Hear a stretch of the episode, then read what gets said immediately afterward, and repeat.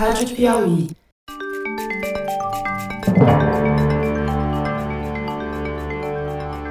Opa! Eu sou José Roberto de Toledo e este é o Luz no Fim da Quarentena, uma produção da revista Piauí. Infectamos o canal do Foro de Teresina para discutir pesquisas científicas que ajudam a atravessar o túnel em que a pandemia nos meteu. O tratamento com anticorpos monoclonais contra a Covid-19 entrou em fase de testes clínicos e os primeiros resultados foram bem promissores. Houve uma redução de 72% dos pacientes que precisaram de internação hospitalar em comparação ao grupo de controle que recebeu um placebo, uma substância inócua, em vez dos anticorpos. Esse foi o resultado anunciado pela Eli Lilly num estudo com 450 casos de Covid. Porém, o laboratório ainda não divulgou os dados detalhados da pesquisa, que é sempre motivo de preocupação. Fernando Reinhardt, porém, está animado com essa terapia e explica como ela funciona, para quem ela se aplica e quanto ela pode custar.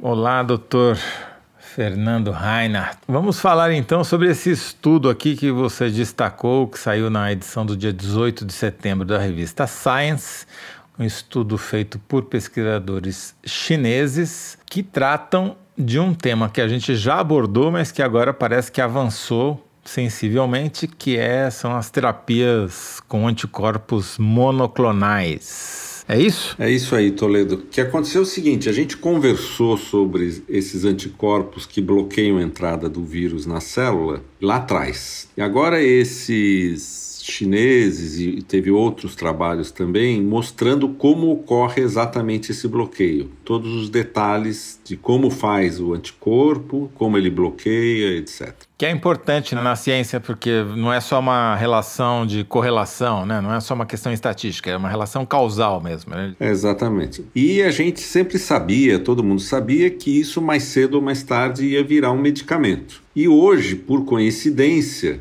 a Eli Lilly anunciou os primeiros resultados de um clinical trial com um anticorpo desse. Eli Lilly é um laboratório, né? É um dos laboratórios grandes. E os resultados são muito promissores, né? Para adiantar, para as pessoas não ficarem nervosas, reduzem 72% o número de pessoas internadas quando se trata, com uma única dose. Bom, Vamos começar então pelo mecanismo. Vamos explicar como é que funciona esse anticorpo monoclonal. Funciona assim. Lembra que a gente já sabe que transfusão de plasma de uma pessoa para outra protege contra a doença, a gente já sabia. Lembrando que o plasma é a parte branca do, ou incolor do sangue, né? É, depois que você tira as hemácias e os glóbulos brancos. E aí sabia também que se você pegar anticorpos contra SARS-CoV-2 produzidos em cavalo, eles também protegem. Então todo mundo sabia que as pessoas que pegam a doença produzem anticorpos que bloqueiam a entrada do vírus. Quer dizer, bloqueia a entrada na célula, né? Quer dizer, o vírus, o vírus até pode entrar no nariz ou na boca da pessoa, mas não consegue penetrar a célula e se reproduzir. Exatamente, porque o vírus só se reproduz dentro da célula. Né? Agora, quando uma pessoa tem uma resposta imune, quer dizer, quando você é infectado pelo vírus ou você injeta o vírus num animal, o sistema imune produz uma coleção de anticorpos, milhares de anticorpos diferentes. Funciona por tentativa e erro ele produz, vamos supor que, que a espada, né, o, a lança do SARS-CoV-2 seja o formato de um corpo humano que está em pezinho na bolinha que é o vírus. E tem um monte de gente em pezinho ali que são aquelas espadas. Né? O sistema imune nosso produz anticorpo para todo lado, produz para o pé, para o joelho, para o tórax, para as costas. É assim que o sistema imune, porque ele não sabe qual que vai funcionar. Ele testa tudo, ele vai na geração pela força. É, bruta força, produz um monte de anticorpos e a gente sabe que uma parte desses anticorpos, eles são, eles bloqueiam a entrada. Então, o que esse pessoal vem fazendo há muito tempo é usar uma tecnologia que chama anticorpos monoclonais. É monoclonal porque ele vem de um, de um clone só, de uma célula só porque essas diversidades todas de anticorpo que o, que o corpo produz, eh, essa diversidade vem do fato de que o nosso corpo tem milhares de células ou milhões de células, cada uma produzindo um anticorpo diferente. E você pode isolar cada célula dessa e fazer um clone dela. E daí você isola o gene do anticorpo desse clone, ou você consegue fazer esse clone crescer usando uns truques de genética, você consegue fazer o clone crescer. Então, quando você consegue ter uma cultura de células, que todas as células vêm de uma única célula que produz o anticorpo, todas aquelas células vão produzir exatamente o mesmo anticorpo. Se eu isolo um clone que produz o anticorpo contra meu ombro, aquele clone, todas as células vão produzir contra meu ombro. E aí vai. Aí eles vão examinando clone a clone até achar um clone que bloqueie a entrada do vírus. Ele incuba o vírus junto com a célula e põe um anticorpo e vê se bloqueia. Então, o primeiro não bloqueia, o segundo não bloqueia, o terceiro não bloqueia. Ah, o quarto bloqueou. Bom, então esse é um anticorpo neutralizante. Então, eu tenho uma linhagem de células que produzem anticorpo neutralizante. Daí eu continuo. E aí eu faço uma coleção de anticorpos, cada um num vidrinho separado, e eu classifico eles. Daí eu acho um que bloqueia. Aí entre os que bloqueiam, o que, que esses uh, uh, pessoal da China fez? Procurou os que bloqueiam com maior eficiência, que precisa menos anticorpo para bloquear. Eles procuraram tal e acharam uns que são muito eficientes. Com quantidades minúsculas de anticorpo você consegue bloquear. Aí no passo seguinte, eles falam assim: bom, agora que eu já sei que ele bloqueia, vamos ver aonde na lança esse anticorpo liga. Eles conseguem ir mapeando e olhando no microscópio onde o anticorpo liga e descobriram que o anticorpo que bloqueia melhor de todos, ele liga bem na ponta da lança, que seria o equivalente da nossa cabeça. Imagina que a gente é a lança, é a cabeça, e na verdade é a nossa cabeça que encosta no receptor da célula, e na hora que a nossa cabeça, a ponta da lança, encosta no receptor da célula, isso permite o vírus entrar na célula. É aquilo que eu chamei de uma maneira chula, é o cinto de castidade contra vírus. É, daí eles foram ver uh, exatamente como funciona esse cinto de castidade, o que exatamente ele tampa. Num cinto de castidade, a gente sabe o que precisa tampar para a coisa não acontecer, entendeu? Mas no SARS-CoV-2 eles não sabiam exatamente. Daí eles descobriram que o anticorpo que bloqueia ele se liga na ponta da lança numa área muito específica. E na hora que ele se liga ali em cima, ele funciona como uma espécie de um capacete, como uma bola grande que gruda ali, porque o anticorpo é uma molécula grande, e na hora que esse anticorpo liga lá, ele impede que a lança grude na superfície da célula e, portanto, ele não entra. Daí eles testaram isso nesse trabalho com vários métodos, caracterizaram tudo sobre esse anticorpo de modo a garantir que ele deve funcionar em seres humanos. E daí eles modificaram esse anticorpo para poder injetar em seres humanos. E o trabalho desse pessoal, junto com vários outros, tem três ou quatro grupos desenvolvendo esses anticorpos, termina dizendo assim: olha, isso aqui é ótimo, está tudo em ordem, podemos começar a testar em humanos, em animais, etc. Fazer os tais testes clínicos, né? Que, por exemplo, as vacinas agora estão na fase 3, as mais avançadas. Então, até hoje de manhã, era aqui que ia acabar esse luz no fim da quarentena, né? dizendo: olha, está quase pronto para começar os testes clínicos. E hoje de manhã, uma empresa farmacêutica, Eli Lilly, falou: olha, eu já estou testando faz alguns meses, algumas semanas, um desses anticorpos eh, monoclonais que já tinham sido caracterizados dessa maneira. E o que eu fiz, eu injetei esses anticorpos em 450 pessoas, pacientes. Gente diagnosticada com, com Covid.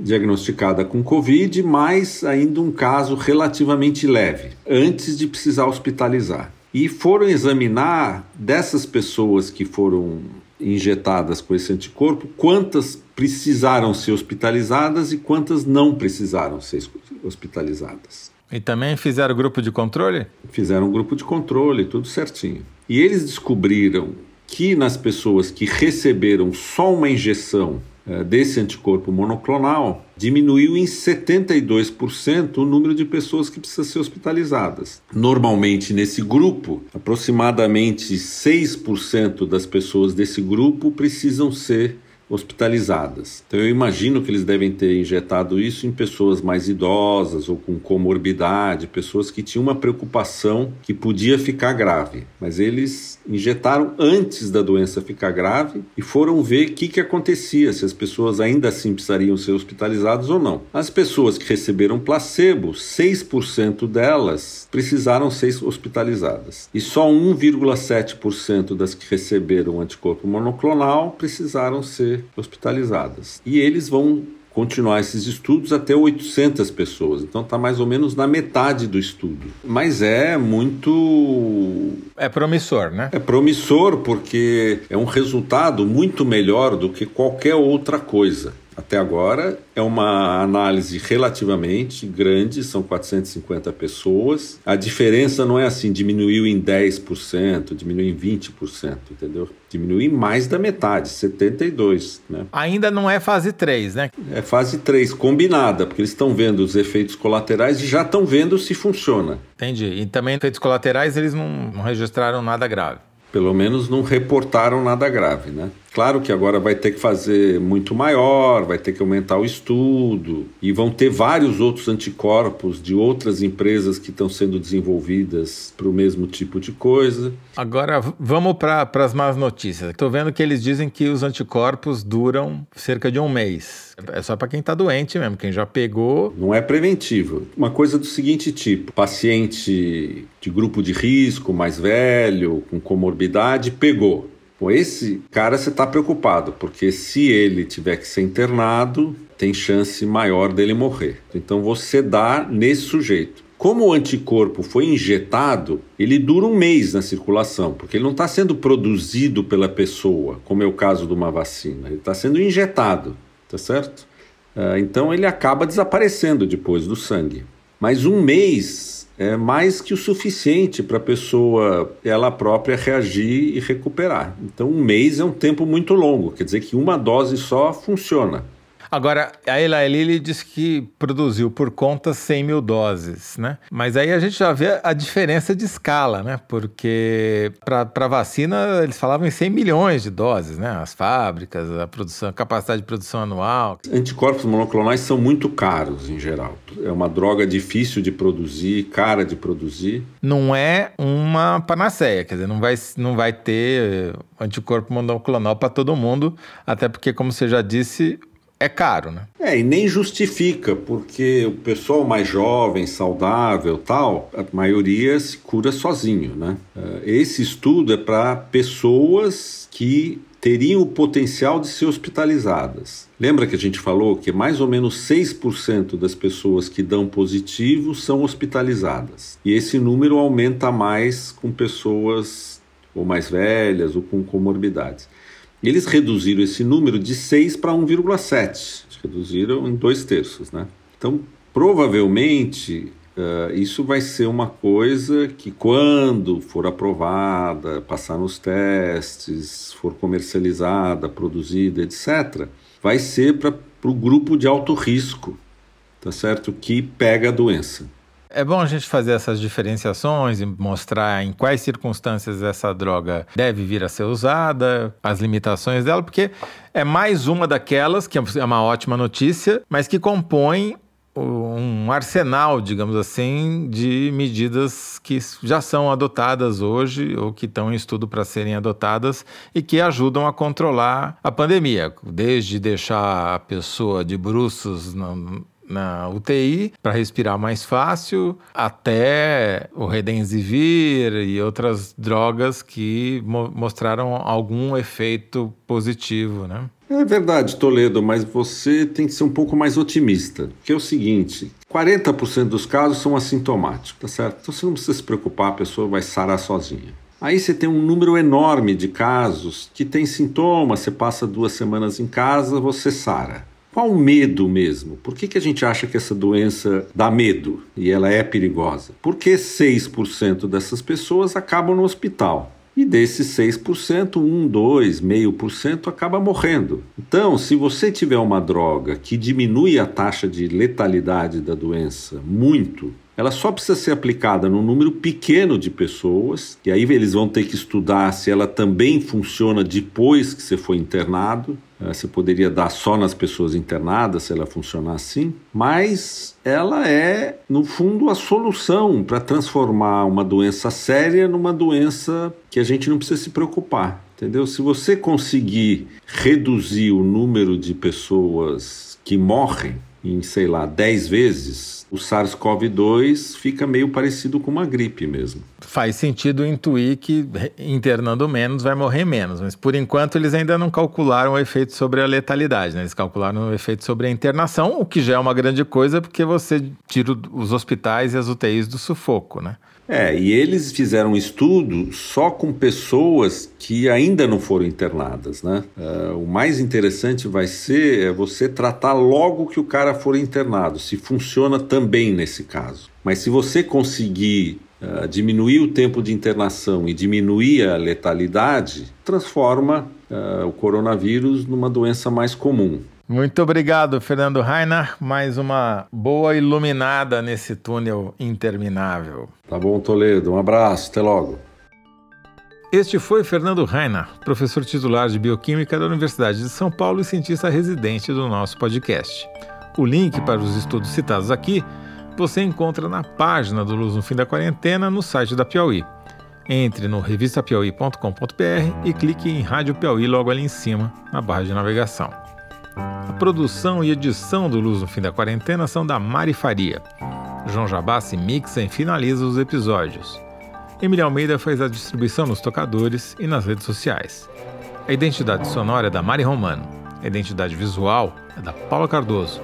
E o Motion Graphics é da Renata Buono. Eu sou José Roberto de Toledo. Até o próximo episódio. Tchau!